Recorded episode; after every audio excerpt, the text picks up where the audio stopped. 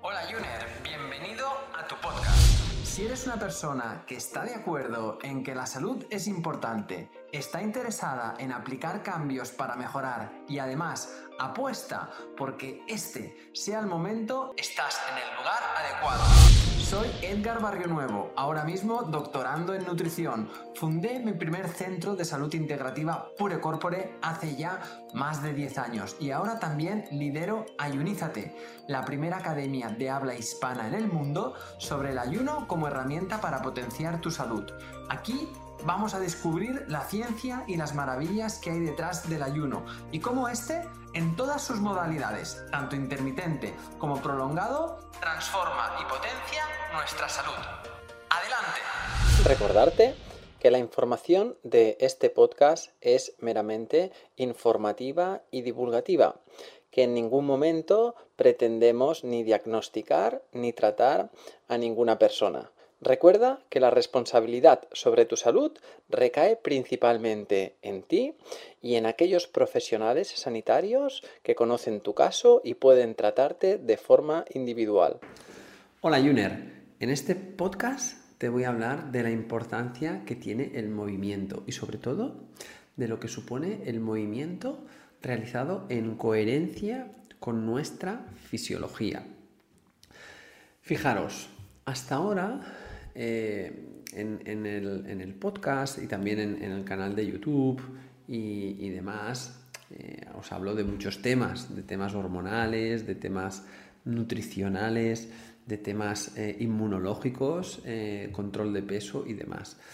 Y nunca os había dicho o nunca había hecho un, un, contenido, en este caso a través de este podcast, es como lo voy a hacer, de cómo o sea, la importancia que tiene eh, que el movimiento esté en coherencia con nuestra fisiología.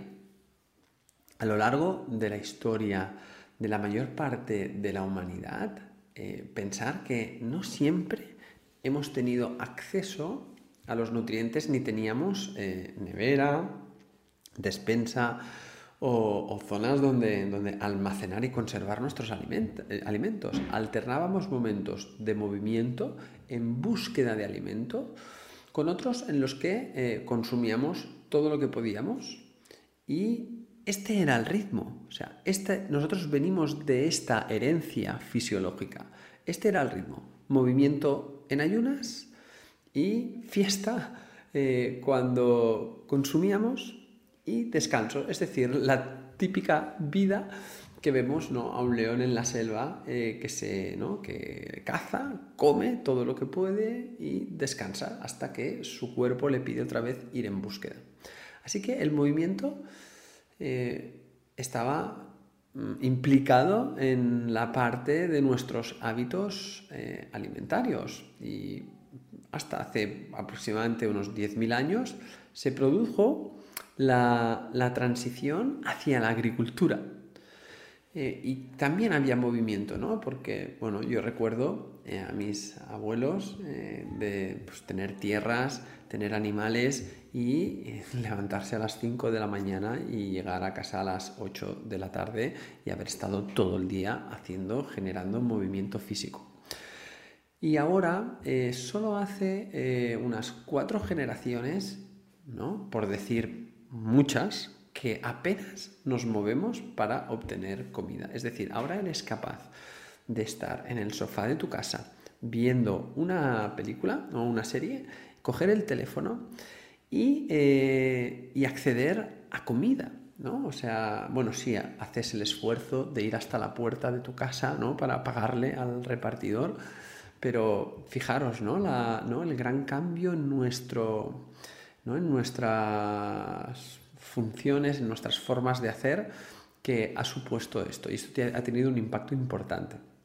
Así que eh, vamos a ver que hoy en día tenemos una situación muy nueva y eh, ahora mismo necesitamos realizar unos cambios que en estas cuatro generaciones nos están pasando factura.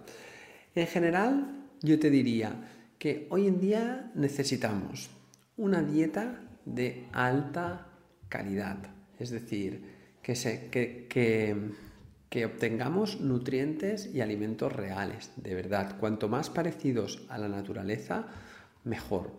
Que además em, desarrollemos un estilo de vida eh, parecido a cuando éramos cazadores recolectores, que necesitábamos movimiento eh, para, cubrir eh, esas, esas necesidades nutricionales de calidad. Esto evidentemente no quiero decir que nos tengamos que ir ahora a la montaña, con, un, taparrabos a vivir ahí y a, salir con, una lanza por la mañana de la cueva en búsqueda de comida, pero sí que eh, incorporemos el movimiento en vida, de nuestra vida de forma mucho más periódica para tener esa coherencia evolutiva que va de la mano con una coherencia eh, fisiológica. Es muy interesante ver cómo las necesidades del desarrollo de nuestro cerebro hicieron que el movimiento fuera un elemento clave para que cada vez nuestro cerebro se convirtiera más inteligente. El cerebro humano es uno de los órganos que más energía consume de nuestro cuerpo. Y eh, para que haya una buena irrigación, una buena circulación, una buena, un buen intercambio de nutrientes y una buena maduración, se necesita el movimiento. Eh, fijaros cómo eh, ¿no? todo eh, tiene un sentido biológico en la evolución de cualquier especie. Sabemos que el ser humano es el animal más inteligente que hay en la Tierra con una diferencia abismal ¿no? a, sus, ¿no? a sus parecidos.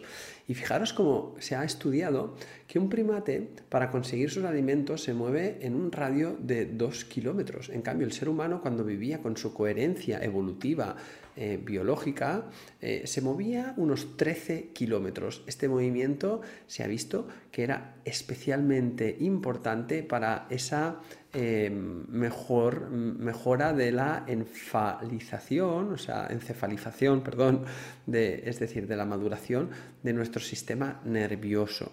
Así que para que el cerebro mm, tuviera sus necesidades, le daba al cuerpo, toda, tenía una serie de estrategias básicas ¿no? que para conseguir em, el, el alimento. En primer lugar, hacía que que el cuerpo tuviera, que el ser humano tuviera desarrollado un sistema de obtención de energía a través del consumo de las reservas, ¿no? lo que se conoce como alocación energética.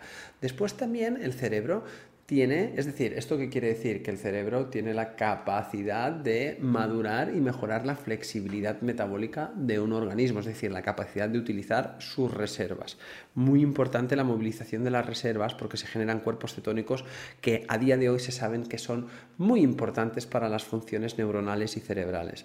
Después está la generación de hambre. El, cerebro es listo y le genera a nuestro, al ser humano la generación de hambre. ¿Para qué? Para inducir el movimiento y, generar la búsqueda de comida. Así que el ser humano está diseñado, ya hemos visto, a nivel cerebral necesita el movimiento, pero también lo necesita para varias para varios aspectos más, por ejemplo, para su termorregulación. Fijaros que el ser humano es capaz de sudar hasta cuatro veces más que cualquier otro mamífero. Eh, necesita eh, pues eh, el movimiento para hacer eso. También tiene unos dedos cortos que reducen el costo energético en la carrera. Esto hace que biomecánicamente sean más, seamos más eficientes en esas distancias, largas distancias. gluconeogénesis es otra de las funciones que tiene el cuerpo y que necesita el movimiento hace que tenga em, pues esa capacidad de obtener esa nueva glucosa cuando nos ponemos en marcha a través de las reservas de, de, otros sustratos que no sean glucosa, ¿eh? por ejemplo, pues de las grasas, ¿eh? de, los de los gliceroles que están en los triglicéridos, ¿vale? O de los aminoácidos circulantes. Y después eh, el movimiento nos hace, como ya he comentado, tener una gran flexibilidad metabólica de, sobre todo especialmente, de los órganos que necesitan mucha energía, como el músculo, como el hígado, como el cerebro. Entonces, basándonos en, restos eh, de, la, edad de piedra, en, restos óseos, sabíamos que, los hombres, eh, fijaros, eh, el 50% de su peso corporal era de músculo y el 10% de grasa. Y las mujeres tenían un 45% de peso corporal, era músculo y un 15% grasa. El resto de, esos porcentajes eran pues, eh, agua, hueso y demás. Éramos, o sea, estos porcentajes, ¿quién los tiene en la actualidad? Los deportistas de élite. Es, eh, y eso ya lo, traemos de serie como para ser así. Eh, el salir de esos porcentajes trae trastornos metabólicos y trastornos eh, pues, eh, que, disminuyen mucho nuestra calidad de vida eh, cuando salimos de esos porcentajes de una buena composición corporal. tenemos más riesgo a tener una alta presión arterial, hace que también tengamos, se asocian más personas con sobrepeso y obesidad al consumo de hábitos tóxicos como alcohol, tabaco, se regula de peor calidad los niveles de azúcar en, sangre. Eh, se estima que la, actividad, la inactividad física eh, tiene eh, que, al año, por ejemplo, en, el principio de los años 2000 las estadísticas hablaban de que había más de 3 millones de personas que, que el sedentarismo era una de las razones por las que habían fallecido.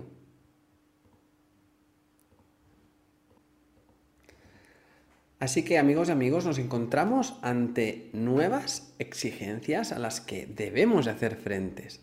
antes, nuestro antepasado moría por mm, falta de higiene, eh, la mortalidad infantil era muy alta y había un exceso de polución de las aguas. Hubo una estrategia social para resolverlo, ¿eh? para los nuevos riesgos deberíamos hacer algo parecido no existe una persona sedentaria que sea sana. Las patologías crónicas no matan, pero afectan actividades de eh, nuestra vida diaria.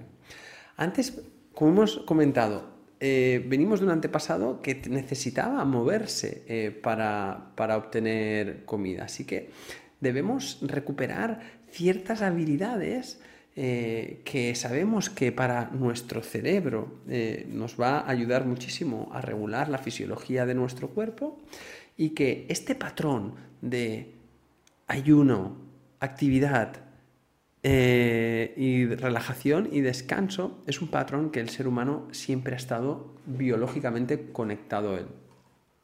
Igualmente, fijaros, antes, eh, nuestro antepasado tampoco estaba expuesto a grandes hambrunos. Hambrunas, a lo que estaba expuesto era a ayunos intermitentes. Tenía, y para ello, eh, nuestro antepasado se convirtió en un ser eh, metabólicamente muy flexible. Esto hizo que esta evolución fue necesaria porque el resto de las células no son capaces de almacenar suficientes calorías para, cubrir las necesidades de combustible durante, durante una hambruna eh, muy extensa, ¿no? muy, alargada. Además eh, de proporcionar una fuente de combustible al resto de tejidos cuando la comida es escasa, también pueden eh, protegerlos del excedente de combustible que puede causar una conocida lipotoxicidad, pensar que el cuerpo humano donde almacena el exceso de toxinas es básicamente en el tejido graso. Y esto hace que tengamos pues, que especial cuidado con qué comemos, cómo comemos, cuándo comemos y qué exceso eh, tenemos. La grasa es el gran reservorio energético. Una persona normal tiene entre 10.000 y 15.000 gramos de energía almacenada en nuestra, en nuestra grasa. Eso te permitiría aguantar tranquilamente hay estudios que hablan de casi 40 días eh, sin ingesta, muy por encima de las reservas de glucógeno muscular que solo te dan para unas 15 horas. ¿eh? Actualmente tenemos más grasa que músculo, pero el músculo produce sustancias antiinflamatorias que contrarrestan la producción de sustancias proinflamatorias.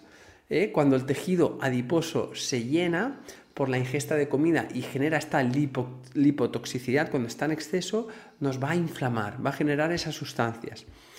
Y entonces, eh, cuando hay un equilibrio entre músculo y tejido graso, tenemos un metabolismo bien regulado.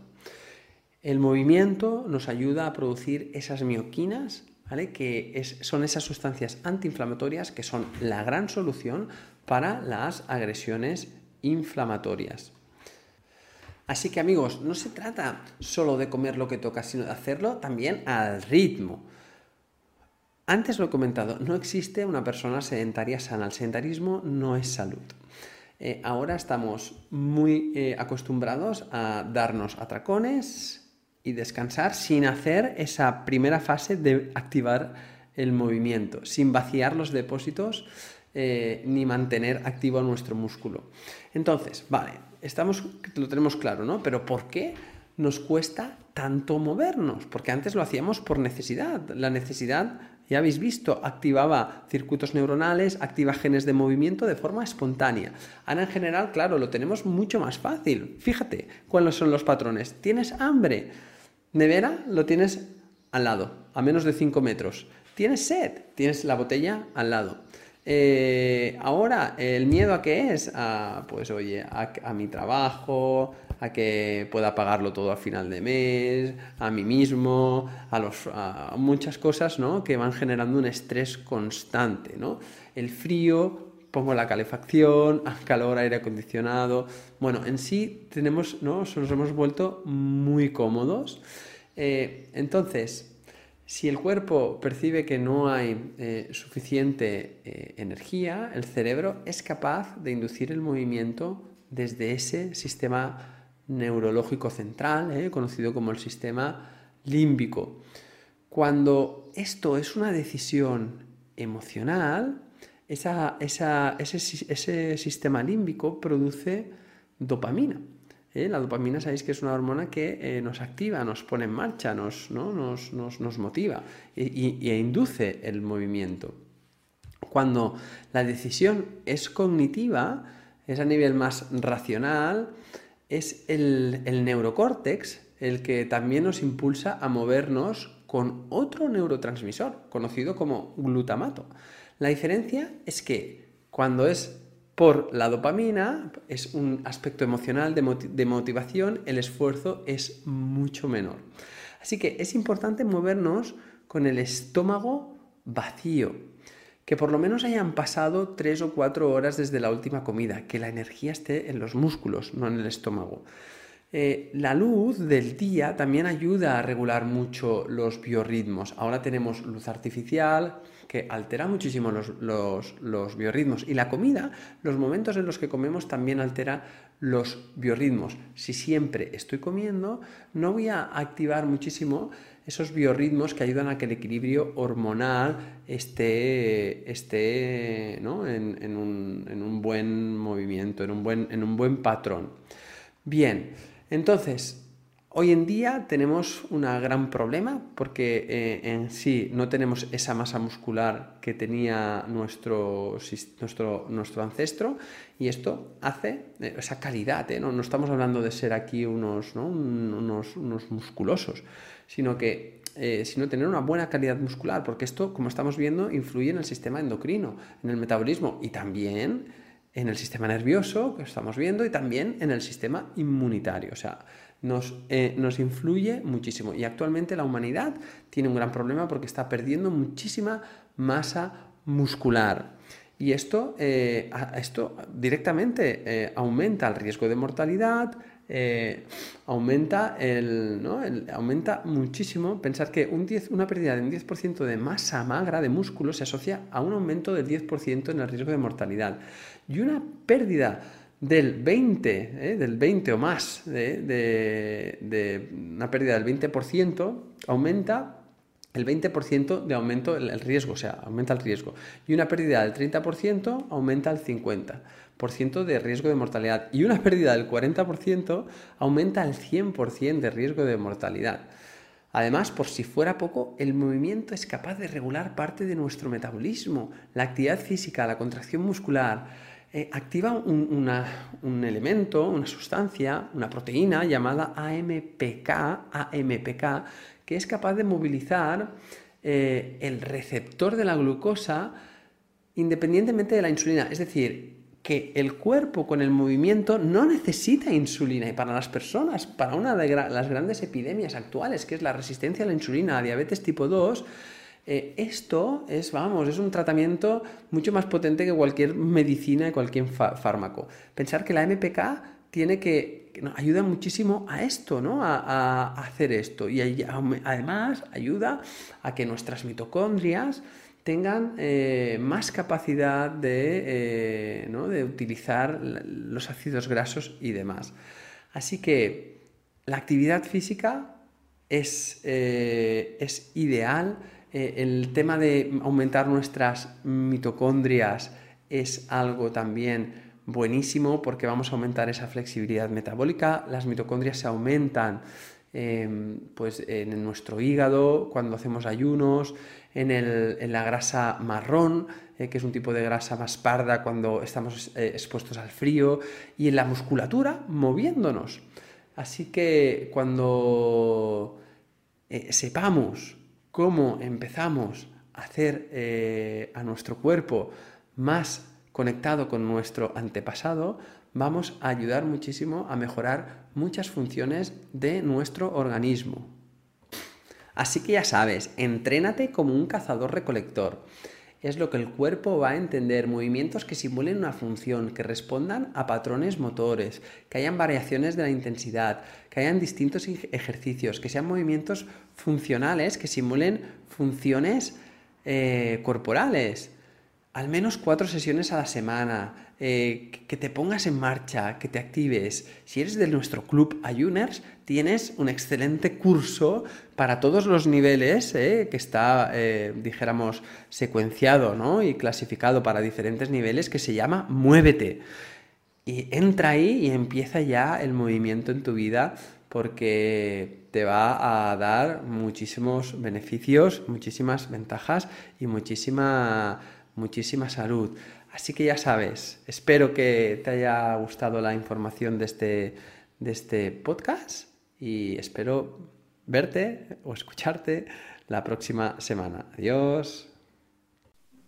Cada domingo estaré contigo de nuevo para ofrecerte un nuevo capítulo de nuestro podcast Ayuners. Si quieres apoyar este podcast y ayudarnos a crear más contenido como este, nos ayudaría muchísimo que nos dejes una reseña de 5 estrellas en iTunes, Spotify, Evox o donde quiera que nos escuches.